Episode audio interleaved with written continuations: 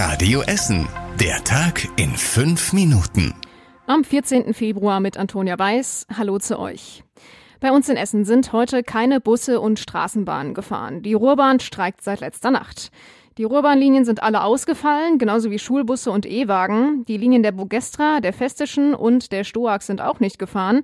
Meine Kollegin Emily Massenberg hat sich mal ein Bild von der Verkehrssituation in Bredeney gemacht. Hier am Bredeneyer Kreuz ist es heute Morgen relativ chaotisch. Die Autos stehen Schlange an der Ampel, hupen sich teilweise an. Dazwischen ganz, ganz viele Schülerinnen und Schüler, die heute mit Fahrrädern zur Schule fahren. Ja, oder auch eben zu Fuß gehen. Ich habe eben eine Mutter hier auf dem Parkplatz getroffen. Die war schon ein bisschen genervt, sagte, ich muss eigentlich zur Arbeit. Ja, und musste aber jetzt erstmal ihre Tochter zur Schule bringen. Am Mittwochmorgen soll dann aber alles wieder normal fahren. Morgen geht dann aber ein neuer Streik in Essen los. Das betrifft aber nicht so viele Menschen wie heute. Die Stadtverwaltung streikt, also zum Beispiel Schulhausmeister, Schulsekretäre oder Mitarbeiter des offenen Ganztags. Sie wollen mehr Lohn und auch eine unbefristete Übernahme der Azubis nach der Ausbildung.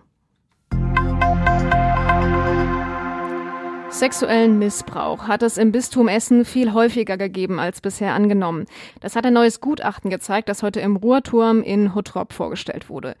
Mindestens 423 Fälle haben die Forscher untersucht. Dafür haben sie die Archive des Bistums durchgearbeitet. Dadurch wurde das Ausmaß der Straftaten erst deutlich. Ein extremer Fall aus Essen hatte für Schlagzeilen gesorgt. Der Pfarrer Peter H. soll mindestens 30 Kinder missbraucht haben. Das Bistum versetzte ihn nach Bayern, dort machte der Pfarrer aber weiter. Wilfried Fesselmann wurde als Kind in Rüttenscheid von dem Pfarrer missbraucht. Er hat sich heute mit unserem Stadtreporter das neue Gutachten angesehen und war enttäuscht. War sehr mager halt. Es wurden ja nun diese Diagramme da vorgestellt, wie sich das auf die Gemeinde auswirkt und so weiter. Ich meine, das haben wir ja selber gemerkt, dass ich ja zum Beispiel angegriffen worden bin, weil ja der tolle Priester ja auf einmal weg war. Also er war wie so ein Popstar, der das gemacht hat. Nur halt die dunkle Seite, die er hatte, die kannte keiner oder wollte keiner sehen. Der Pfarrer wurde vor knapp zwei Jahren vom Vatikan aus dem Amt geworfen. Das bleibt bis heute ein Einzelfall. In den neuen Gutachten ist von 200 Beschuldigten die Rede. Die meisten waren Priester, aber auch mindestens 19 Ordensfrauen sollen Kinder in katholischen Kinderheimen missbraucht haben. Die Essener Feuerwehr wurde heute Mittag zum Gymnasium an der Wolfskuhle in Steele gerufen. Es sei eine Substanz versprüht worden, die bei acht Schülerinnen und Schülern Husten und Luftnot auslöst. Deshalb ist sie mit vielen Fahrzeugen ausgerückt. Der Sanitätsdienst der Schule hatte die Schüler betreut, bis Feuerwehr und Notarzt eintrafen. Vor Ort stellte sich dann aber heraus, dass jemand Tierabwehrspray versprüht hatte. Die Situation war dann aber doch nicht so gefährlich wie gedacht.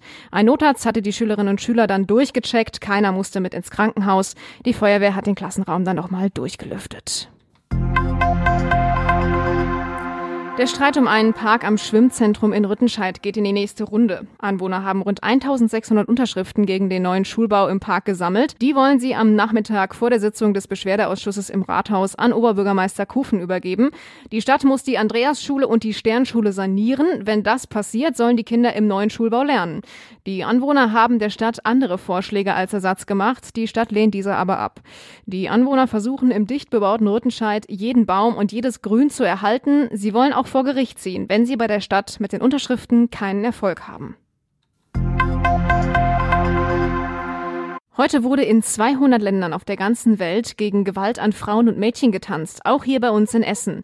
Heute ist der One Billion Rising Tag auf der ganzen Welt, wurde an verschiedenen Orten zu demselben Lied getanzt. So will man sich mit Frauen solidarisieren, die Gewalt erfahren. Auf der Kettwiger Straße in der Innenstadt fand dazu eine Aktion statt, veranstaltet durch die Gleichstellungsstelle der Stadt sowie von den Essener Caritas. Auf Höhe des Burgplatzes gab es einen Infostand und es wurde gemeinsam getanzt. Los ging es da um 16 Uhr bis 18 Uhr und jeder konnte dabei sein. Und zum Schluss der Blick aufs Wetter. In der Nacht werden wir nur ein paar dünne Wolken am Himmel sehen. Von oben bleibt es trocken, die Temperatur sinkt auf rund drei Grad. Ein bisschen Bodenfrost ist möglich, vereinzelt wird sich auch etwas Nebel bilden. Alle aktuellen Themen findet ihr wie gewohnt auf radioessen.de und in unserer Radio Essen App. Ich wünsche euch eine gute Zeit, bis zum nächsten Mal. Das war der Tag in fünf Minuten. Diesen und alle weiteren Radio Essen Podcasts findet ihr auf radioessen.de und überall da, wo es Podcasts gibt.